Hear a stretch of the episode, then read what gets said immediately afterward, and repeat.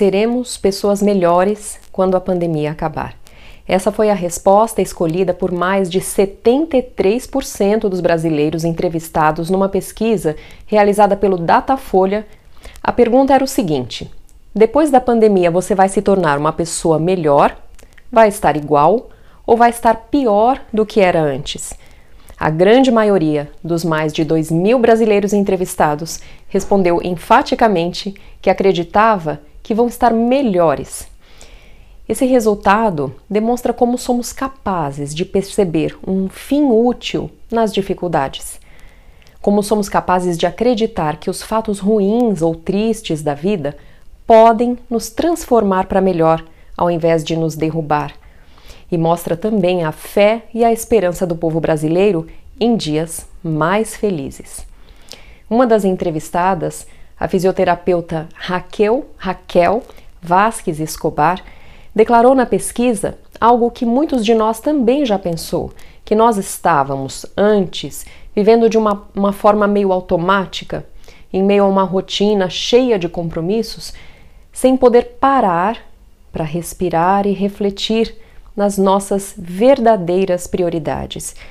E até mesmo para aqueles que já buscavam melhorar-se espiritualmente, que já praticavam ou participavam do estudo de doutrinas de ordem moral ou espiritual, como nós na doutrina espírita, sentiam-se muitas vezes esgotados, divididos entre os compromissos profissionais, a vida familiar, a vida na religião, o que se tornava motivo para estresse, para desgaste e muitas vezes frustração por não conseguir dar conta de tudo o que gostaríamos.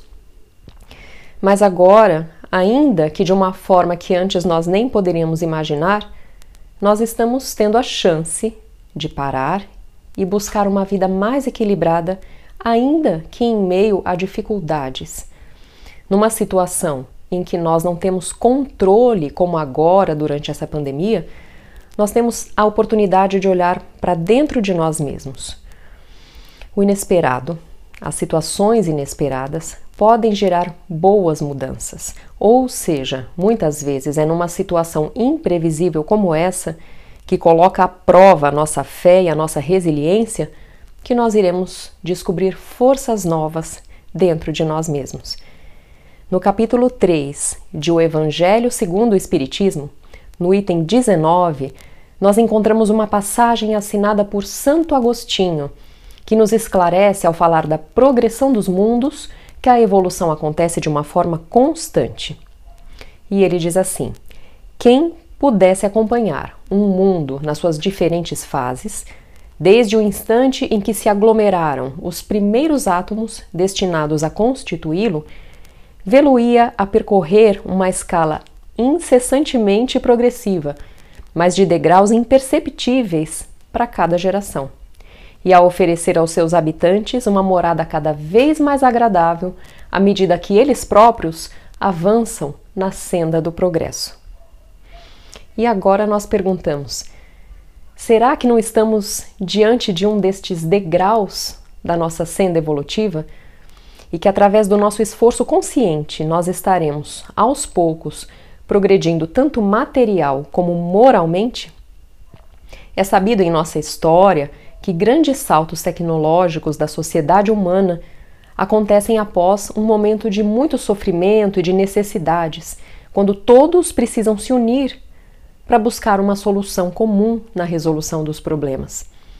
E não há dúvidas que o momento de agora que nós estamos vivendo entrará no futuro para as páginas dos livros de história como um momento de descobertas e de mudanças na ciência. Haja visto a corrida para tantas pesquisas que buscam compreender o vírus, o vírus causador da pandemia, as suas consequências, as sequelas para a saúde humana e especialmente a busca também por uma vacina contra essa doença.